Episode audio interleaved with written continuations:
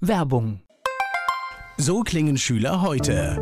Was habt ihr heute in der Schule gemacht? Keine Ahnung. Und so klingt der Speedlearner. Was habt ihr heute in der Schule gemacht? Heute haben wir sehr viel über Afrika gelernt. Soll ich bei den ägyptischen Pharaonen anfangen und bei den Zulu-Kriegen aufhören? Oder interessiert es dich in Wirklichkeit gar nicht? Speedlearning. Für bessere Noten. Wie wir vom Hoffnungslerner zum Speedlearner werden. Jetzt überall im Buchhandel. Speedlearning. Der nachfolgende Podcast wird Ihnen präsentiert von den Erklärprofis. Erklärprofis.de Die Erklärvideoagentur wünscht gute Unterhaltung. Antenne Mainz, mein heutiger Gast ist männlich. Name, Khaled Etzedine, Alter, 51, Geburtsort, in Abidjan in der Elfenbeinküste. Beruf. Unternehmer, Das ist sehr gut. Ich glaube, da sprechen wir auch gleich sehr viel drüber. Haben Sie Hobbys? Tennis und Tauchen. Ich hätte jetzt noch ein anderes Hobby vermutet, weil wir befinden uns hier in einer Umgebung, wo ich viele Autos sehe. Ist das auch ein Hobby oder? Ja, ist auch ein Hobby, aber Tennis und Tauchen ist dann noch mal eine Stufe drüber. Ist wichtiger. Gibt es Ja. sowas wie ein Lebensmotto? Ich bin für mein Leben selbst verantwortlich. Einfach und gut. Die Menschen, die mit Ihnen zusammenarbeiten, was meinen Sie, sagen die über Sie? Was macht Sie aus? Woran erkennt man Sie? Es muss alles sofort passieren. Ich bin oft ungeduldig. Khaled Enzedine ist hier zu Gast bei Antenne Mainz. Khaled Enzedine ist mein heutiger Gesprächspartner. Ich habe ihn in seinem Unternehmen in Mainz-Kastel getroffen. Erzählen Sie mir was über Ihren Geburtsort. Die Elfenbeinküste, meine Eltern hatten ein paar Jahre dort gelebt und kamen nach Deutschland. Ich war, glaube ich, vier Wochen oder sechs Wochen alt. Also ich weiß von meinem Geburtsort, von dem Land der Elfenbeinküste selbst nicht viel, außer das, was ich so im Fernsehen, was man so im Internet hören und sehen kann. Und habe schon immer mal vorgehabt, dahin zu fliegen, aber es bisher noch nie geschafft. Warum sind Ihre Eltern gekommen? Meine Eltern haben damals in der Elfenbeinküste gelebt und dort waren die Aussichten, die beruflichen Aussichten auch nicht mehr die besten. Und Deutschland hatte zu dieser Zeit gerade weltweit nach Menschen gesucht, die mithelfen, nochmal einen, einen wirtschaftlichen Schwung zu erzielen in Deutschland. Und das haben meine Eltern dann wahrgenommen. Ich finde es immer spannend, weil ich habe öfter Gäste, die aus verschiedensten Ländern kommen und dann merkt man eigentlich erstmal, wie wenig man weiß. Das heißt, wenn jetzt jemand zu mir sagt, Elfenbeinküste, ich kann es vielleicht auf der Karte so halbwegs zeigen, aber ich wüsste gar nichts darüber zu berichten oder ich habe gar keine Vorstellung. Deswegen war jetzt hier so meine Frage. Das heißt, Ihnen fehlt aber diese Vorstellung leider auch. Mir fehlt die Vorstellung komplett genau. Ursprünglich sind meine Eltern ja aus Beirut gekommen, aus dem Libanon. Vom Libanon weiß ich natürlich viel mehr. Aber auch da hat sich in den letzten 20 Jahren eine große Distanz eingestellt, weil ich jemand bin, der gern Stetigkeit in seinem Leben hat. Und durch die vielen Bürgerkriege und die politischen Konflikte war das immer Anlass für mich zu sagen, ich fliege jetzt doch nicht runter. Und kann also ganz getrost sagen, dass ich bestimmt vom Herzen her 90 Prozent mindestens deutsch bin. Das heißt, ich Sie- fühle es auch, ja. Das heißt, Sie sind hier aufgewachsen, wo genau? Mein Leben lang hier in Mainz-Kastell und in Mainz.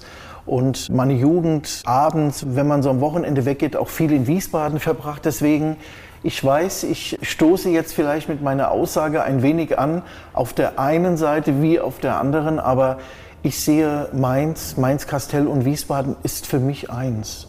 Ich weiß, das ist jetzt eine, eine harte Ansage, aber ich definiere es ein wenig besser. Es sind unterschiedliche Städte und auch hier die Gemeinde, aber wenn man sich überall wohlfühlt, und das tue ich, in Wiesbaden, wo ich heute lebe, im Nerotal, aber auch in Mainz, wo ich viele Jahre gewohnt habe, ist es für mich, das ist für mich gleich, das ist für mich eine Heimat. Ich glaube, Sie brauchen da gar nicht so viel reden. Also ich meine, da gibt es ja die blöden Scherze aus der Fasnacht, aber ich glaube tatsächlich, dass Genau. diese Region viel einheitlicher ist, als sie tut, weil ich kenne jede Menge Mainzer, für die ist es selbstverständlich, nach Wiesbaden einkaufen zu gehen und ich kenne auch totale Wiesbadener, die treffe ich in Mainz in der Stadt, wenn man denn dort sein darf. Also ich glaube, da ist viel mehr Austausch und Miteinander, als man eigentlich denkt und jetzt gerade Mainz-Kastell ist ja das beste Beispiel, gehört zu Wiesbaden und trägt Mainz im Namen. So ist es. Also perfekter kann es gar nicht sein. In Wiesbaden zur Schule gegangen oder in Mainz? Hier in Mainz-Kastell auf einer Gesamtschule mit einer gymnasialen Oberstufe und dann hier auch 89 Abitur gemacht. Und ja, immer hier geblieben eigentlich. Waren Sie ein guter Schüler? Also ich war anfänglich sehr, sehr weit entfernt davon. Ich hatte Noten, mit denen man mich versetzt hat, die könnte man eigentlich einrahmen, so schlecht waren die. Und habe dann irgendwann hat sich der Schalter umgelegt Und ich hatte verstanden, wenn man ein bisschen Zeit investiert, dass man es auch eventuell verstehen kann. Ich war einfach nur faul. Darf ich fragen, in welcher Klasse, Stufe das ungefähr war? Hat in der siebten Klasse ja. angefangen. Ich habe meine Lehrer gefragt, was muss ich machen, um Abitur zu machen. Die meisten haben mir gar keine Antwort darauf gegeben, weil man da keine Antwort hätte drauf geben können bei den Noten. Aber der eine hat zu mir gesagt, du musst den beiden, wir haben damals diese Leistungskurse gehabt, du musst den beiden Leistungskursen auf AA sein. Ich war in allem auf C. Und dann habe ich meinen Eltern sechs Nachhilfelehrern vorgestellt, die haben sich dann die Türklinke in die Hand gegeben und irgendwann war ich in den Kursen, wo ich hin wollte und habe auch dann 10. und 11. Klasse in einigen Fächern sogar Nachhilfe gegeben. Also das hat dann irgendwann funktioniert. Ich fühle mich jetzt ein bisschen erinnert an meine eigene Zeit. Es gibt irgendwann den Moment, da kapiert man es. Und vorher habe ich auch immer nur das Nötigste oder weniger als das Nötigste gemacht. Und dann gehören halt auch noch die Lehrer dazu. Das heißt, man braucht auch manchmal den richtigen Lehrer, der einen packt. Genau, ich hatte dann das Glück, in der siebten und achten Klasse wirklich eine ganz tolle Klassenlehrerin zu haben, zu der ich heute noch Kontakt habe. Und es kommt wirklich auf den Menschen an. Und ich glaube, wir kennen alle auch den Spruch von Goethe, der Mensch lernt am besten von dem Menschen, den er liebt. Und es muss ja keine Liebe sein, aber es muss mindestens mal eine Art Zuneigung sein oder Motivation und Unterstützung da sein, damit sowas überhaupt stattfinden kann. Wenn jemand mit Begeisterung etwas lehrt, dann ist natürlich auch die Klasse und alle Schüler mit Begeisterung ja. da. Das heißt aber, es ging zum Abitur. Ich ging zum Abitur, jawohl. Und das heißt, man hat den Schulabschluss, dann ist immer die Frage, was, was macht man? Ja, das war bei mir ganz lange eigentlich immer klar, ich wollte Arzt werden. Und Arzt vielleicht deswegen, A hat es mich eigentlich immer interessiert, aber auch, auch getrieben von den Ansprüchen meiner Eltern. Menschen, die aus einem armen Land kamen und wirklich hier in Deutschland von Null angefangen haben, wollen natürlich, aber wie alle Eltern natürlich auch, immer, dass ihre Kinder irgendwo mal auf dem Treppchen stehen. Das ist völlig legitim, aber da war der Druck noch größer. Du musst Abitur machen, du musst studieren, du musst Anwalt oder Arzt werden. Oder ich glaube, dass das mit so mit einer Art Druck auch war, dem ich mich auch gefügt hatte. Ja, habe dann tatsächlich mal angefangen, Medizin zu studieren in der USA, in Georgia, Atlanta am Emory College habe dann abgebrochen, weil zu der Zeit gab es in Deutschland 30.000 arbeitslose Lehrer und Ärzte. Im Nachhinein finde ich es ganz gut, weil ich habe abgebrochen und bin dann von Georgia runter nach Florida und habe dann dort eine, eine Berufspilotenausbildung gemacht. Das war dann so mein Zweitwunsch. Müssen Sie mir gerade noch helfen, wie kam denn der Schritt in die USA? Das ist ja auch nicht selbstverständlich. Ja, ich hatte vorher in meiner Jugend einige USA-Urlaubsaufenthalte und das Tolle an der USA gibt natürlich viele andere Länder auch, wie Südafrika oder Australien. Man hat so eine Vielfalt. Man hat alles, was man braucht. Man hat die Hitze, man hat die feuchte Hitze, man hat die Berge, man hat den Schnee. Man hat so viele, eigentlich viele Jahreszeiten zu jeder Jahreszeit immer zur Wahl. Und die USA hat mich als Land immer sehr fasziniert. Und wir haben eine ganz andere Mentalität von Menschen, ne? Ist eine ganz andere Mentalität von Menschen in der USA. Und wenn man mit, den, mit diesen Menschen zurechtkommt, dann ist es, also es war für mich nach ein paar Monaten auch okay. Ja. Gleich geht's weiter im Gespräch mit Khaled Etzedine. Khaled Etzedine hat lange in den USA gelebt, darüber hat er uns schon einiges berichtet, auch welche Erfahrung er dort mit der Gesundheitsversorgung gemacht hat. Wenn Sie dort in das Gesundheitswesen reingeblickt haben, das ist auch anders als bei uns, ne? Ja, das ist anders und ich habe heute viele Freunde und Bekannte in der USA und ich weiß, dass es wurde gerade unter dem letzten Präsidenten wurde es immer teurer, sich überhaupt Kranken zu versichern. Und meine Freunde, Bekannte sagen mir, wenn du nicht mindestens, mindestens als Einzelperson 1000 Dollar im Monat investierst für deine Krankenkasse, dann hat man keine Krankenversicherung. Und dann rutscht man ganz, ganz, ganz schnell auch ab in eine ganz andere Klasse. Ich meine durchaus, ich kenne Geschichten in den USA, wird man auch abgewiesen im Krankenhaus. Das ist etwas, was für uns ja unvorstellbar ist, aber tatsächlich ist das eine Option, die dort, die gibt es. Genau, das ist richtig. Hier wird man noch nicht mal untersucht. Dort gibt es einen kompletten Checkup von oben bis unten und dann kommt dann eventuell auch die Absage, dass man sagt, okay, ah, ich sage jetzt mal als Beispiel, da hat Diabetes und den nehmen wir lieber nicht, weil das führt zu anderen Komplikationen später, könnte uns als Versicherung Geld kosten, dann werden diese Menschen abgelehnt. Ja, es ist also wirklich unvorstellbar eigentlich für uns, aber ist auch ein Land der westlichen Welt. Ne? Ja. Wie lange waren Sie in den USA? Zweimal sechs Monate und einmal sieben Jahre. Eine lange Zeit, ne? Sehr lange Zeit, ja. Ist fast so lange, dass man auch da bleiben hätte können, oder? Man hätte da bleiben können, aber Um nochmal auf die Krankenversicherung zu sprechen zu kommen, das beantwortet mit Ihre jetzige Frage. Wir haben meiner Meinung nach mit das beste System weltweit und ich bin auch froh, in diesem Land zu leben. Die Krankenversicherung ist toll, aber auch das Leben an sich. Ich habe mich immer, ich habe mich in Deutschland immer am sichersten gefühlt, egal in welchem Land ich war. Und das war für mich immer klar, Deutschland ist meine Heimat und ich möchte hier auch leben und wenn es klappt, meinen Lebensabend verbringen. Naja, und wir haben ja wirklich viele Privilegien, sei es die Wasserversorgung und all diese Dinge, die in vielen Ländern nicht selbstverständlich ist. Und ich glaube, das sollten wir uns auch trotz aller Mängel eigentlich jeden Tag bewusst werden, dass wir zu den reichsten Menschen der Welt gehören. Das ist richtig. Wir sind sehr privilegiert, was das betrifft und was auch das Land an sich betrifft. Wir leben in einem, hier in Deutschland, einem wunderschönen Land.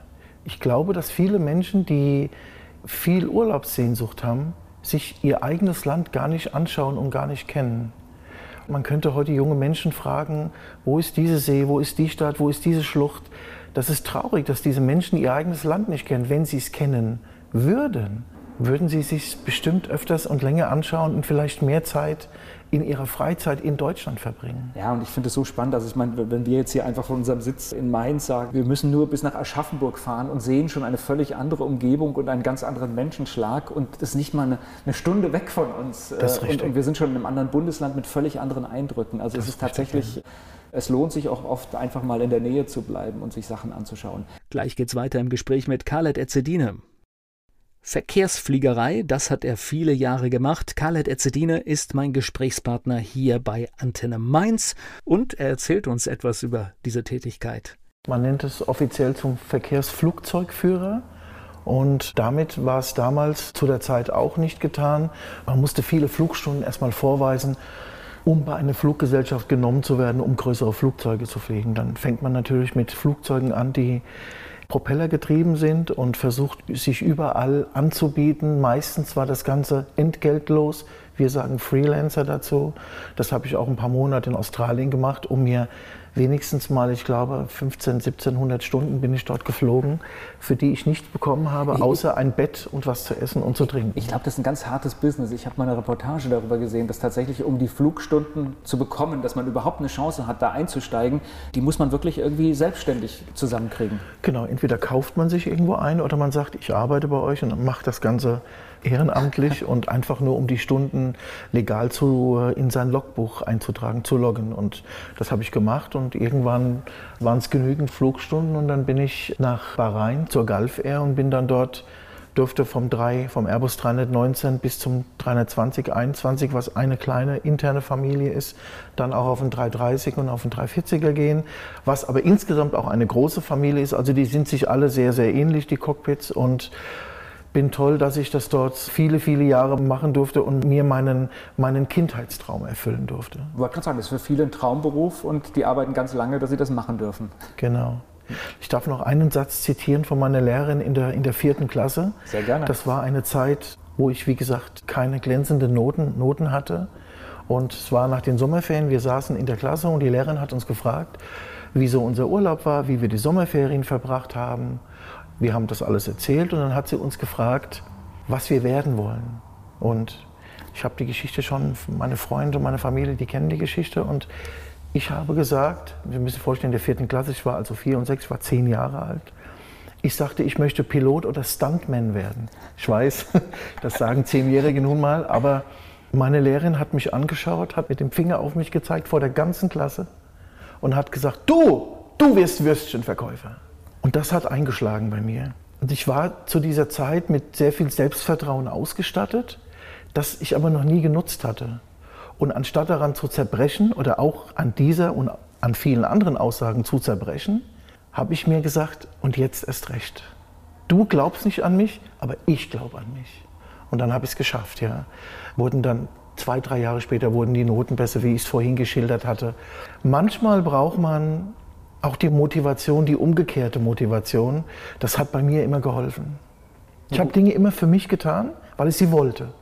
Aber wenn ich in manchen Momenten mal gezweifelt hatte oder am Boden war und gesagt habe, gerade habe ich keinen guten Moment, dann habe ich an die Leute gedacht, die an, nicht an mich glauben. Und das war wieder meine Motivation, um weiterzumachen. Ja, ich kenne das. Ich habe auch so einen Trigger, wenn irgendjemand sagt, das geht nicht dann fange ich an zu überlegen, Ja, wieso eigentlich nicht. Genau. Und dann gibt es oft Lösungen, die ganz erstaunlich sind, die man vorher, vorher nicht sieht. Gleich geht's weiter im Gespräch mit Khaled Ezzedine. Er ist lange Zeit als Pilot geflogen. Khaled Ezzedine ist mein Gast hier bei Antenne Mainz. Wie lange haben Sie die Fliegerei gemacht? Insgesamt 13 Jahre, Okay, lange Zeit. genau. Und warum aufgehört? Ich saß irgendwann in den großen, in den großen Airbussen, habe viele lange Nachtflüge gemacht, 12, 13, 14 Stunden.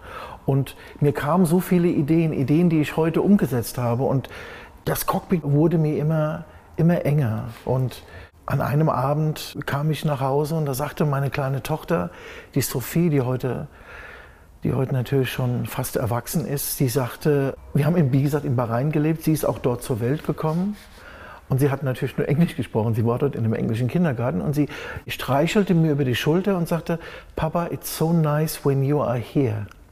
Abends, ich habe diesen Satz, der ist, den ganzen Tag ist der in meinem Kopf geblieben. Eigentlich hatte sie mir mit diesem Satz doch nur gesagt, Papa, ich vermisse dich. Ein Kind, was drei Jahre alt ist, sagt nicht, I miss you. Vielleicht, es kann es fühlen, aber es kann es noch nicht so richtig sagen.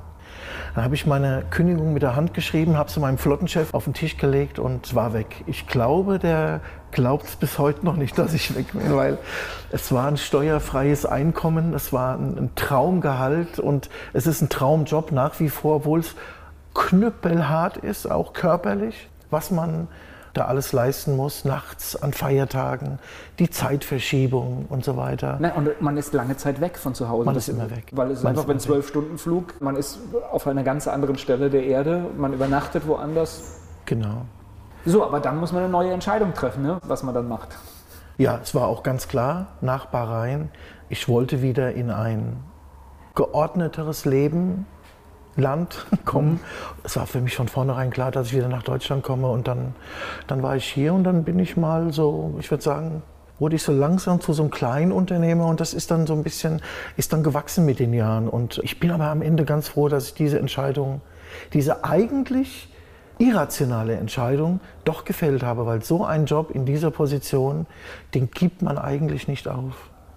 Ja, aber da ist ja eigentlich schon die Antwort drin. Ne? Genau. Das, ist, äh, also, Genau. Das hat mich, nie, hat mich nie aufgehalten, Dinge zu tun. Außerdem gibt es ja auch manchmal Entscheidungen, die rational nicht richtig ist, aber wenn der Bauch sagt, das ist jetzt vorbei oder, oder ich muss was ändern und tatsächlich ist manchmal die Zeit für die Kinder im Rückblick wichtiger, als dass man immer die tausendprozentige berufliche Erfüllung hatte.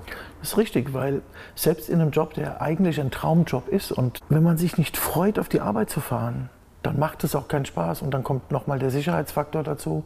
Ich bin ein verantwortungsvoller Mensch, würde ich behaupten und wenn ich was nicht vom Herzen mache, dann weiß ich nicht, ob ich dann auch am Ende so meiner Pflicht immer zu 100 Prozent nachkomme. Und das kann in der Luftfahrt ganz schnell Leben kosten. Und mein Motto, was, was den Job betrifft, ist, wer seinen Job liebt, muss nie mehr arbeiten. Und ich liebe meinen Job heute, ja. Und weiß, er ist facettenreich, er ist immer abwechslungsreich. Es kommt, kein Tag ist wie der andere.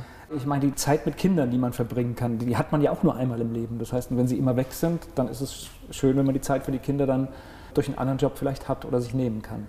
Das ist richtig, Ja? ja. Und im Flugzeug können sie sich halt nicht nehmen, aber ist wenn sie ein Unternehmen aufbauen, dann können sie immer noch mal sagen, jetzt habe ich eine Stunde Zeit für meine Kinder. Absolut richtig, ja. Ja. Gleich geht's weiter im Gespräch mit Khaled Ezzedine. Lange Zeit ist er geflogen und kam dann zurück nach Deutschland. Und was kam dann? Das ist jetzt die Frage an Khaled Ezzedine hier bei Antenne Mainz. Was haben Sie denn gemacht? Mit was sind Sie denn gestartet hier in Deutschland dann? Gestartet bin ich mit einem Grundstück, auf dem ein Haus stand, das ich unbedingt erwerben wollte in Kastell und wusste eigentlich gar nicht, warum ich es kaufe. Ich wollte es nur kaufen, weil ich als Kind immer auf dem Weg zum Fußballverein immer an diesem Haus vorbei bin und das war immer so, als Kind sehen die Dinge ja immer viel größer aus und das Haus war so imposant und das wäre dann mein, mein erstes Eigentum gewesen und da wollte ich dann auch irgendwann hin. Aber auf dem Haus standen zwei Pappelbäume, riesengroße Pappeln, mit heute noch die größten Bäume in Kastell, in Mainz-Kastell. Und als ich dann das Haus und das Grundstück sah und die beiden Pappeln sah, wusste ich, ich eröffne hier ein Restaurant und nenne es das Pappelhaus. Okay. Und das habe ich auch gemacht. Das habe ich fünf Jahre betrieben, erfolgreich auch betrieben. Hat sehr, sehr viel Spaß gemacht. Habe es dann komplett mit dem Grundstück und dem Haus verkauft, weil ich gesehen habe, dass das, was es mir an, an Ertrag bringt, zwar reicht, um gut zu leben, aber für das, was sich angebahnt hatte und ich in der Zukunft vorhabe, mir zu viel Zeit genommen hat. Und das war dann die Entscheidung, das Pappelhaus zu verkaufen und mich dann voll und ganz auf, auf die neuen Aufgaben zu widmen. Und welche Aufgaben waren das oder sind das? Zum einen habe ich angefangen, alte Autos zu sammeln und zu restaurieren. Das hat mir, mir einen Heidenspaß gemacht. Dann habe ich mir überlegt, jetzt habe ich die Autos von außen und von unten restauriert, aber was mit dem Innenleben der Autos? Und dann war es ganz klar, dann habe ich einen Sattler eingestellt. Wir haben hier eine eigene Sattlerei in dem Gebäude, wo wir uns gerade befinden. Und jetzt machen wir die Autos auch von innen noch schön. Wir machen den Himmel neu, wir machen das Leder neu, die Verdecke, die Teppiche und alles, was dazugehört, nachdem man das Auto vom, vom Spengler und Lackierer im Grunde genommen übergeben bekommt ich bin jetzt hier gar kein Autofreak, deswegen ja. Äh, Sie müssen mir jetzt helfen, weil wir, ja. wir, blicken hier auf, also ich sehe, da steht irgendwie ein Mercedes. Ich würde sagen, es ist ein wertvolles Auto. Sagen Sie mal was zu den Autos, die bei Ihnen stehen. Ja, wirklich. Also die meisten sind, sind Mercedes, daher kommt auch der Name unserer Institution hier, Startimer, die Sternzeitler. Hier schauen wir jetzt zum Beispiel auf einen roten 190er SL. Viele Menschen verbinden dieses Auto auch mit Rosemarie Nitribit, die Dame, die damals in Frankfurt im Rotlichtmilieu ihr Wesen getrieben hatte. Das Auto wurde durch sie ganz bekannt, wurde auch durch sie von Mercedes dann irgendwann eingestellt, weil es zu oft zu sehr negativ in den Schlagzeilen okay. und auch im Fernsehen war. Ja, dann haben wir noch einen 600er Pullman, eine dieser alten Staatskarossen und auch viele andere, andere alte Mercedes-Modelle, 129er, R107, viele Cabrios, Limousinen, alles, was so, was so einen schönen Mix ergibt. Gleich geht's weiter im Gespräch mit Khaled Ezzedine. Wir sitzen hier in Mainz-Kastell und schauen auf eine Halle mit tollen Oldtimern. Ich spreche mit Khaled Ezzedine hier bei Antenne Mainz. Was machen Sie genau? Das heißt, kommt hier jemand zu Ihnen, der sagt, ich habe so ein Auto und das muss fit gemacht werden, das muss erhalten werden oder, oder, oder was ist? Genau das Gegenteil. Okay. Ich kaufe das Auto okay. für mich und wenn mir das Auto grundsätzlich gefällt, dann werde ich es nehmen und werde es für mich restaurieren und für mich hübsch machen. Kommen ab und zu Leute, die sagen, würdest du mein Auto bitte restaurieren? Das braucht mal einen richtigen Vollumschlag, aber ich sage dann mal, ich lehne dann meistens ab. Das heißt, da gewinnt dann das Sammlerherz oder was ist das dann, wenn, wenn Sie sowas sehen? Ja, es ist, wie gesagt, nach wie vor ein Hobby. Deswegen, ich habe es nie als ein Gewerbe gesehen, was unbedingt Ertrag bringen musste. Deswegen bleiben die in meiner Sammlung und ich erfreue mich jeden Tag an dem Blick, ja, an dem Anblick dieser Autos. So, jetzt schaue ich auf Sie und Sie haben so ein Badge umhängen und da steht Boris Becker drauf. Was steckt denn da dahinter? Ja, das ist unser, unser Firmenausweis und wir sind mittlerweile auf 28 Mitarbeiter. Innerhalb von einem Jahr sind wir gewachsen. Ja, was verbirgt sich dahinter? Ich bin eines Morgens aufgestanden und habe mir gesagt, warum kann es in Deutschland in dem Land, wo der Deutsche Tennisbund die höchste Mitgliederzahl weltweit hat, warum gibt es keine Tennisakademie?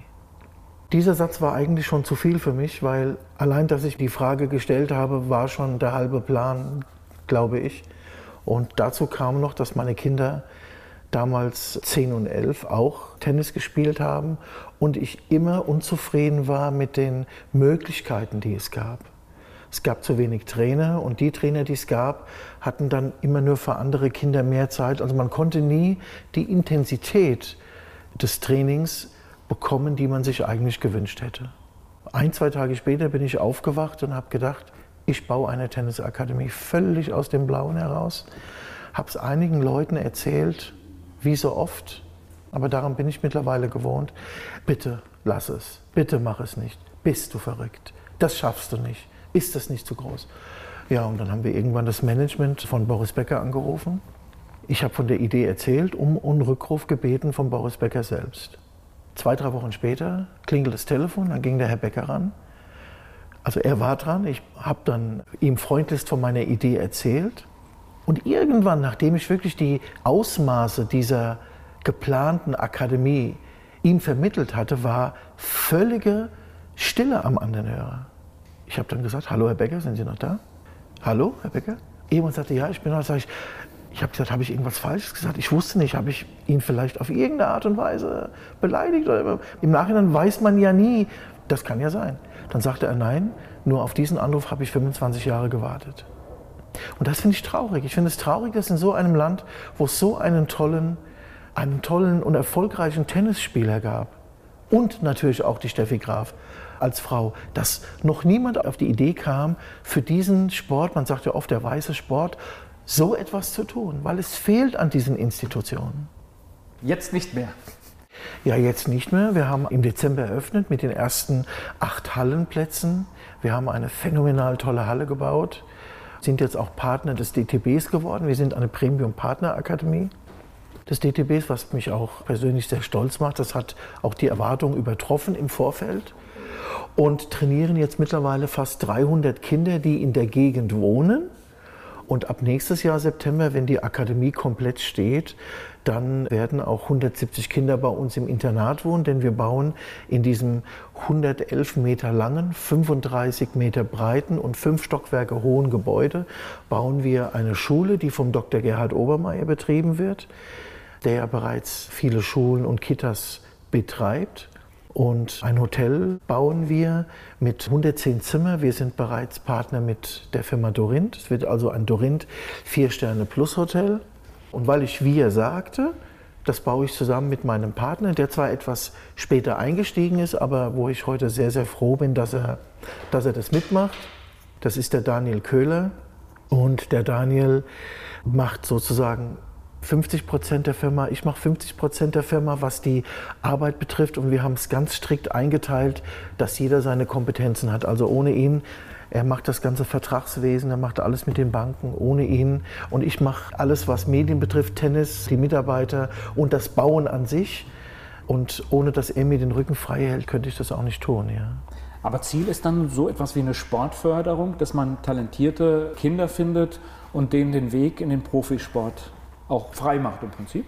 Genau, wir haben Partner. Wir, zudem in dem Gebäude wird noch ein, ein Tennis Point Store, Tennis Point ist ja der größte Tennisanbieter weltweit mittlerweile, eröffnet. Und wir sind mit dem in eine Partnerschaft gegangen und auch mit der Firma Wilson, die uns ausstattet. Und diese beiden Firmen werden uns unterstützen bei der Suche nach Talenten und diese auch finanziell zu unterstützen, damit die überhaupt in der Lage sind, wenn es das Elternhaus nicht hergibt, sich die Jahresgebühr bei uns leisten zu können.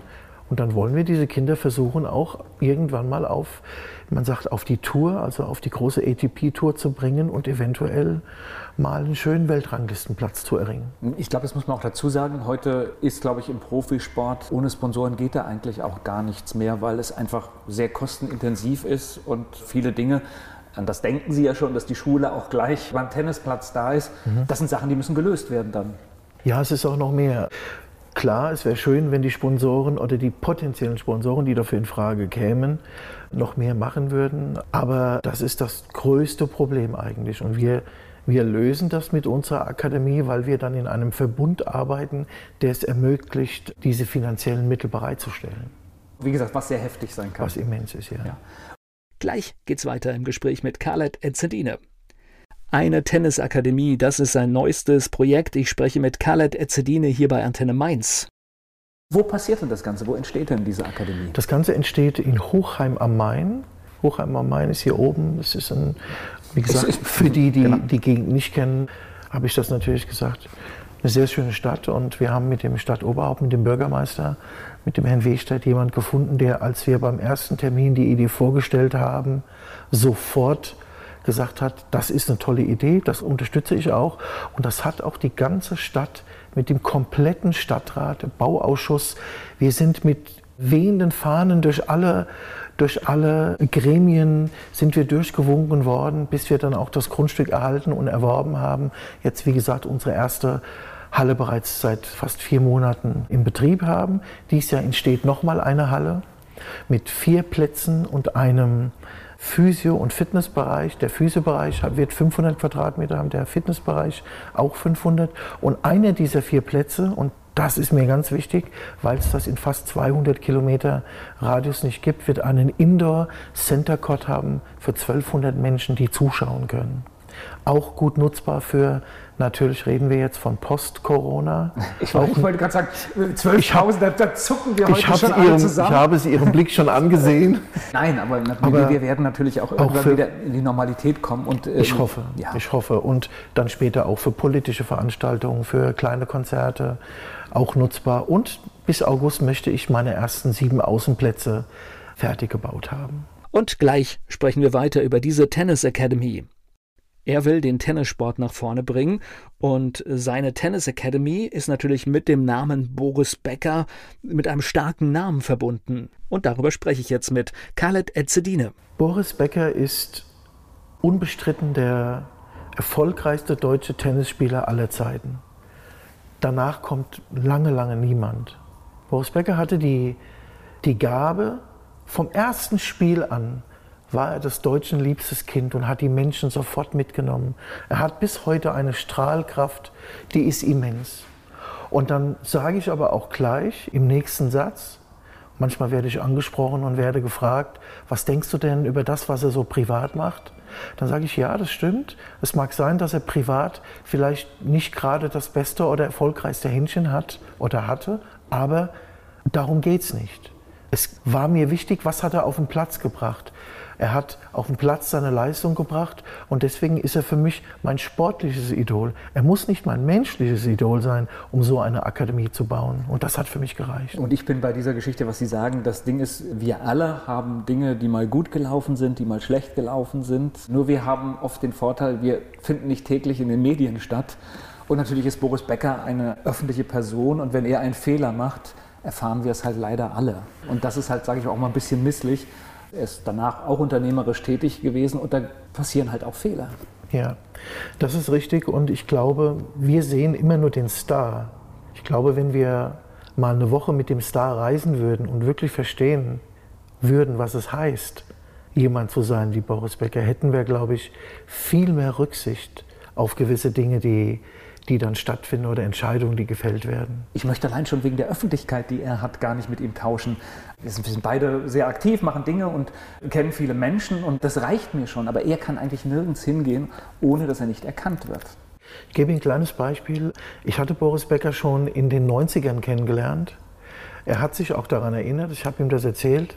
Eine kleine Anekdote. Ich habe mal für ein paar Jahre bei Lufthansa am Boden sämtliche Jobs erledigt, weil ich einfach mal sehen wollte, wie ist das Leben bei einer Airline, bevor ich dann meinen eigentlichen Job im Cockpit ausgeübt hatte. Und durfte mir als Lufthansa-Mitarbeiter, durfte 90 Prozent vergünstigt Tickets kaufen und auch fliegen und habe mir gesagt, so ein First-Class-Flug nach Miami kostet 10.000 Mark, der kostet mich aber nur 1.000 Mark. Oh Junge, das machst du mal. Ich wollte es einfach mal erleben. Wie, wie ist das in so, einem- in so einem First-Class-Sitz? Wie ist die Betreuung und, und alles?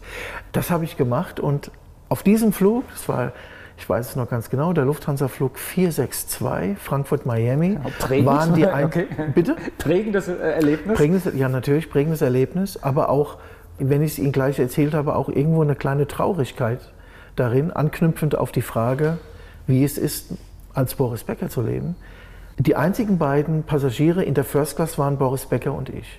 Nach zehn Minuten, obwohl er mein Idol war, ich würde nie jemanden bedrängen und auf ihn zukommen. Ich wusste, es ist seine Privatzeit.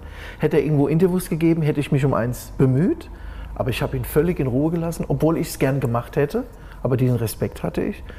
Nach zehn Minuten, nachdem wir gestartet sind, kam er zu mir, ist in meine Richtung gelaufen. In dem Moment, Sie können sich vorstellen, fragt man sich, er hat auch schon so eine Gestik gemacht, dass er was sagen möchte. Fragt man sich, was will Boris Becker von mir? Irgendwas stimmt hier nicht. Und jetzt sage ich ihm, was er wollte. Er hat mich gefragt, ob ich ihm einen Gefallen tun kann. Auch in dieser Sekunde fragt man sich, was kann ich ihm für einen Gefallen tun? Völlig, völlig absurd. Und jetzt kommt das Traurige. Er sagt, ich möchte mich für zwei Stunden hinlegen. Könnten Sie bitte mal aufpassen, dass keiner ein Foto von mir macht? So, wenn Sie und ich im Flieger liegen, würde keiner ein Bild von uns machen. Aber weil es Boris Becker ist, würden das natürlich und hätten das natürlich auch viele gemacht. Und ich habe wie so ein Schoßhund gewacht und habe sichergestellt, dass keiner ein Foto von ihm macht. Aber was sagt uns das? Ist nicht alles Gold, was glänzt und eigentlich auch traurig. Nee, das ist eigentlich eine ganz traurige Geschichte, weil ja. natürlich er möchte nicht, dass solche Bilder, es ist ja nicht nur wie er schläft, sondern er muss damit rechnen, dass die dann in irgendeiner Zeitung, in irgendeiner Illustrierten sind und keiner möchte das von uns haben. Ganz klar. Und auch unverständlich, dass es Menschen gibt, die es machen. Also das genau. ist äh, tatsächlich eigentlich schade, weil normalerweise sollte das selbstverständlich sein. Aber ja. Ja, aber eine, eine, beeindruckende Geschichte. Ja, und Sie müssen sich vorstellen, der junge Mann ist von Leimen, von seinem Geburtsort weg, mit 17, kam zurück. Also vorher kannten ihn nur die Menschen, die ihn kannten, wie Sie und ich, so von der Anzahl her Menschen, die, die einen halt so kennen. Und dann kommt er zurück, sitzt in einem offenen Auto mit seinem Trainer, mit dem Günter Bosch und die ganze Welt und die ganze Kamerawelt ist plötzlich im Leimen auf dem Haupt, auf dem Marktplatz und jeder will ihn anfassen und will, will was von ihm.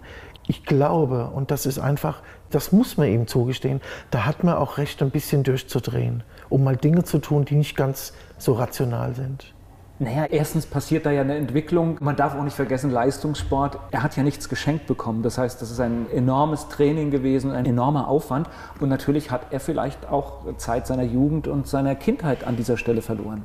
Ganz viel. In der Zeit, wo wir, wo Sie und ich auf dem Abenteuerspielplatz waren oder in der Stadt waren oder uns mit Freunden irgendwo getroffen, wo, in der Zeit, wo wir uns sozialisiert haben, hat dieser Mann auf dem Tennisplatz gestanden. Und diese, diese Entwicklung musste er dann innerhalb von zwölf Monaten nachholen und das Ganze im Augenlicht der, der Öffentlichkeit. Das ist nicht einfach. Ja, und wir sehen ja jetzt, also wir sind ja noch in, in, in der Corona-Zeit, wir sehen ja tatsächlich, was, wenn Jugendliche äh, Dinge nicht machen können, welche verheerenden Wirkungen das auch hat, wenn wir einfach sehen, wie viele jetzt hier gerade auf einen Platz warten für eine Therapie dann kann man sich vorstellen, was das mit Menschen macht. Ja. Genau, und er macht ja auch die Sendung Matchballbäcker im Fernsehen, kommentiert und egal was die Leute sagen über sein Privatleben, wenn der im Fernsehen ist und eine, ein Tennismatch analysiert, da hören alle zu und schreiben mit, weil es richtig ist, was er sagt. Er hat vom Tennis Ahnung. Und das kann man ihm nicht nehmen. Und darauf kommt es an. Genau. Und letztendlich, wie gesagt, auch auf das ganze Menschliche. Äh, Menschen machen Fehler und im Normalfall würden wir nichts davon erfahren, wenn er nicht prominent wäre. Richtig. Und so ist es eigentlich. Gleich geht's weiter im Gespräch mit Khaled Etzedine. Die Boris Becker International Tennis Academy entsteht in Hochheim. Verantwortlich dafür ist Khaled Enzedine gemeinsam mit seinem Geschäftspartner. Und darüber sprechen wir hier im Talk bei Antenne Mainz. Ich sehe so ganz in der Ferne riesengroße Pläne. Das heißt, das ist dann das Areal, das mal fertig werden soll. Genau. Wir wollen nächsten September wollen wir mit zu 90 Prozent mit allem fertig sein. Ja. Und wie groß ist dann das ganze Gelände? Das Ganze wird dann äh, ist jetzt schon auf fast 78.000 Quadratmeter und Tennisplätze nehmen nun mal viel Platz ein. Wir werden in unserer Akademie wird ein Teil, da wir nun mal, ich sagte ja vorhin, in einem wunderschönen Land leben, was auch so ist, sind wir aber leider von was die Sonnenstunden betrifft nicht so gesegnet wie andere Länder und deswegen bauen der Daniel und ich die größte Indoor-Tennishalle der Welt mit 25 Plätzen. Und der Rest werden insgesamt 40 Plätze sein. Die Differenz werden die Außenplätze sein. Unser Slogan, Sie kennen es ja von einer ganz bestimmten Shampoo-Werbung, die dann sagt, weil ich es mir wert bin.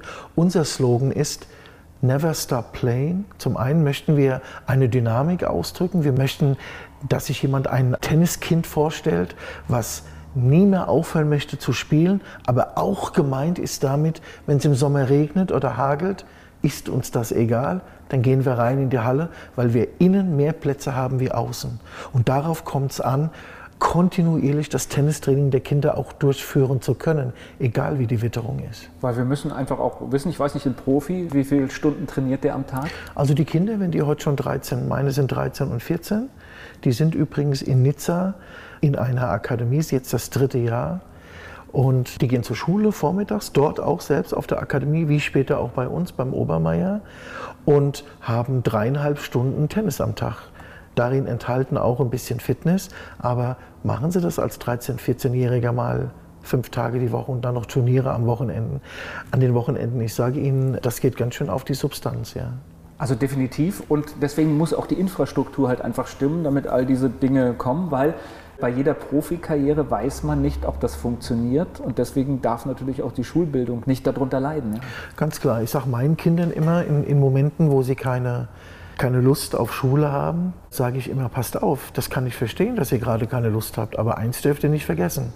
ihr seid immer eine Verletzung entfernt, nicht mehr Tennis spielen zu können. Das muss euch immer klar sein. Und ihr müsst die Schule machen.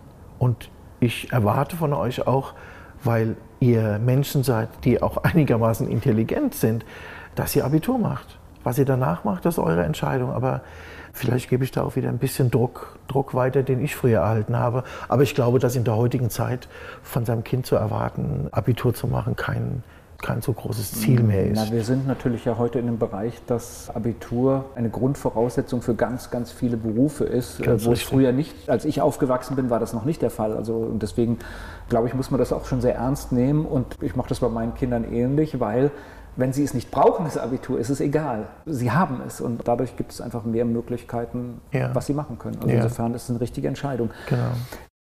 Wenn ich jetzt diese Größenordnung da mir im Kopf nochmal überdenke, theoretisch oder wahrscheinlich auch praktisch, wäre dann Hochheim auch zukünftig der Platz für ein Tennisturnier. Genau. Wir haben deswegen bewusst beim Bau der Plätze die größtmöglichen Maße genommen und sie auch verbaut, damit wir alle internationalen Tennisturniere, die es gibt, je größer und je höher das Turnier auch dotiert ist, umso größer sind die Anforderungen. Die erfüllen wir alle. Und was es noch beim Tennis gibt, auch die Anforderung des Lichts muss man erfüllen. Und da haben wir das Licht von Veluma. Veluma ist fantastisches Tennislicht, eigentlich der Marktführer. Wollen wir viele Turniere im Jahr machen. Wir wollen 40 von den normalen LK-Turnieren an Wochenenden machen, wollen ein großes im Sommer machen, ein großes internationales Turnier. Das wird heißen die Boris Becker Open. Und wir wollen eins dann in unserem Indoor Center Court im Winter machen. Und das wird dann heißen die Boris Becker Snow. Und dazwischen noch kleine, mittlere Turniere. Also wir werden dann vielleicht so auf 50 bis 60 Turniere kommen. Wow. Ja, und das hat den Vorteil aber auch, dass die Eltern nicht mehr so weit reisen müssen mit ihren Kindern. Viele Eltern gehen gerne mit ihren Kindern auf Tennisturniere, aber nach einer gewissen Zeit ist das nicht mehr verträglich mit dem Beruf. Aber auch mit dem Privatleben, weil meistens haben diese Eltern auch noch andere Kinder und denen müssen sie auch gerecht werden. Und plötzlich gibt es da eine Akademie, die sagt, für den Betrag X darf das Kind bei uns trainieren. Wir begleiten es auch auf Turniere und wir betreuen es auch auf Turniere. Und wenn Sie weit weg wohnen von Hochheim, kann das Kind auch bei uns in der Tennisakademie leben, nämlich in unserem Internat. Und was wahrscheinlich für jemanden, der, der den Traum hat, in den Profisport zu kommen, dann der Idealzustand ist, weil alles da ist. Wir hätten 170 Betten, die wir bauen für die Kinder in der ersten Phase, in der ersten Bauphase und haben jetzt 210 Anmeldungen, gewünschte Anmeldungen, die wir noch nicht alle bearbeitet haben. Wir sind, glaube ich, erst bei Nummer 35. Also Sie können sich vorstellen, so ein Vertrag mit Eltern, um das Ganze komplett abzugrenzen alles zu fassen in einem Vertrag, ist sehr umfangreich und deswegen machen wir das jetzt sukzessive. Aber wir wissen jetzt schon, es werden am Ende noch mehr werden und wir werden nicht alle aufnehmen können. Was für uns, um Gottes Willen, das ist ein Riesenerfolg jetzt schon, bevor die Akademie steht. Da bin ich sehr, sehr dankbar für. Aber auch eine große Aufgabe, diese Eltern irgendwie vertrösten zu müssen. Wenn jetzt hier jemand aber zuhört und sagt, uh, das könnte was sein für mein Kind oder vielleicht hört das Kind auch selbst zu, das heißt trotzdem aber, aber nachfragen, trotzdem bewerben, weil natürlich Genau. Es gibt ja verschiedene Möglichkeiten. Sie können sagen, ich möchte, dass mein Kind fünf Stunden die Woche bei euch trainiert. Dann wird es angemeldet, wird bei uns eingetaktet und wir trainieren das Kind. Dann können Sie sagen, ich wohne in Hamburg, ich hätte gern, dass mein Kind bei euch im Internat lebt. Dann wird es aufgenommen und dann wird es, wird es ein richtiges Akademiekind, geht auch bei uns zur Schule. Die Lehrer vom Dr. Obermeier werden jeden Morgen bei uns auf den Campus kommen, in den zehn Schulräumen, die ich für die Schule, die wir, mein Partner und ich zusammen bauen für die Schule, dort den Unterricht wahrnehmen und dort essen und trinken und leben, bei uns Tennistraining absolvieren und auch die Turniere sozusagen spielen können bei uns. Und gleich geht's weiter im Gespräch mit Khaled Ezzedine. Die Boris Becker International Tennis Academy, die entsteht gerade in Hochheim und das ist Thema hier im Gespräch mit Khaled Ezzedine. wann rechnen Sie damit, dass alles fertig ist? Wir hoffen Mitte September, wir gehen eigentlich auch davon aus, wir haben die Möglichkeit, da das Gebäude so lang ist, das auch in Phasen zu bauen, sodass wir unseren Bürotrakt und die Schule und das Internat, was sich alles auf der rechten Seite befindet, auch zuerst fertigstellen zu können. Das schaffen wir bis September. Das Hotel könnte dann zwei, drei Monate später mit einsteigen. Das ist also möglich. Also für die Eltern ist es ganz wichtig. Also Hotel ist natürlich wichtig, wenn ein Kind aus Hamburg zum Beispiel bei Ihnen ist, dass die Eltern halt einfach problemlos auch mal ein Wochenende kommen können. Dann ist natürlich ein Hotel ideal. Genau, wir haben mittlerweile 20 Eltern, ungefähr 20, wo die Mutter extra nach Hochheim zieht oder nach Wiesbaden oder auch nach Mainz. Wenn die mich dann fragen, sage ich, das sind zwei tolle Städte, sucht sie euch aus. Wir stellen den Eltern eine Maklerin zur Verfügung, die kommt übrigens aus Mainz und die wird mit den, mit den Eltern dann, die wird deren Wunsch erfüllen.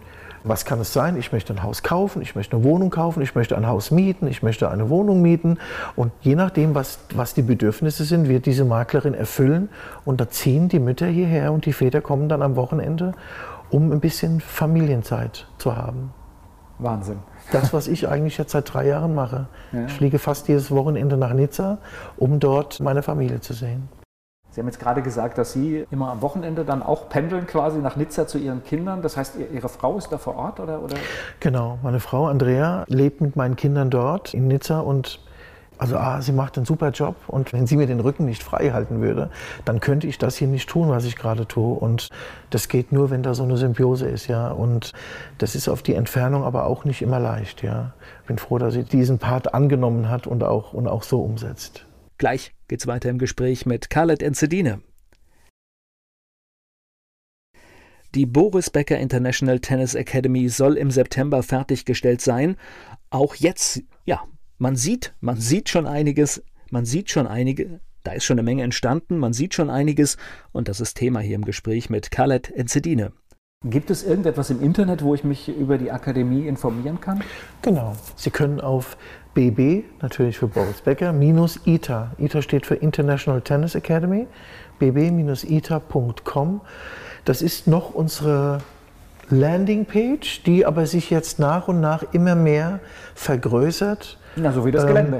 Ähm, wie das Gelände auch genau. Und das ist unsere Website und da können Sie schon mal initial könnten Sie sich informieren und haben alle Kontakte, die Sie brauchen. Und das könnte ja, also und so erlebe ich Sie jetzt ja hier auch, es könnte im Prinzip sein, dass schon in wenigen Jahren die Region Rhein-Main und auch die Stadt Hochheim dann für den Tennissport steht wie keine andere Region in Deutschland. Ja, wenn ich mal die Vorsitzenden vom DTB ganz vorsichtig zitieren darf, die haben zu mir gesagt, Herr Etzedine, wenn Sie das bauen, was Sie vorhaben, könnte der nächste Davis Cup bei Ihnen stattfinden. Und ich sage Ihnen eins, beim Davis Cup kommen 20 Länder mit 40 Fernsehteams. Da ist dann ganz schön was los. Ich glaube auch so, nicht weil mein Partner und ich so toll sind, aber weil die Idee so toll ist, dass Hochheim einen riesen Boom erleben wird. Auch was die Immobilien betrifft. Sie müssen sich vorstellen, plötzlich sind hunderte von Eltern da, die eine Immobilie suchen. Die nächste Reaktion, die natürliche ist, dass die Preise hochgehen. Aber die Hotels mehr profitieren. Naja, ein Turnier, die Gewerbetreibenden, alle. Turnier bedeutet ja, dass alle. eine Wirtschaftskraft in die Stadt kommt, genau. weil halt einfach immer wieder temporäre Veranstaltungen sind. Ja. Genau. Das ist ein spannender Einblick, den Sie uns da heute gegeben haben und wir werden das weiter verfolgen und ich bedanke mich für das Gespräch. Dieser Podcast wurde präsentiert von den Erklärprofis. Erklärprofis.de Werbung. So klingen Schüler heute. Was habt ihr heute in der Schule gemacht? Keine Ahnung. Und so klingt der Speedlearner. Was habt ihr heute in der Schule gemacht? Heute haben wir sehr viel über Afrika gelernt. Soll ich bei den ägyptischen Pharaonen anfangen und bei den Zulu-Kriegen aufhören? Oder interessiert es dich in Wirklichkeit gar nicht? Speedlearning. Für bessere Noten. Wie wir vom Hoffnungslerner zum Speedlearner werden. Jetzt überall im Buchhandel. Speedlearning.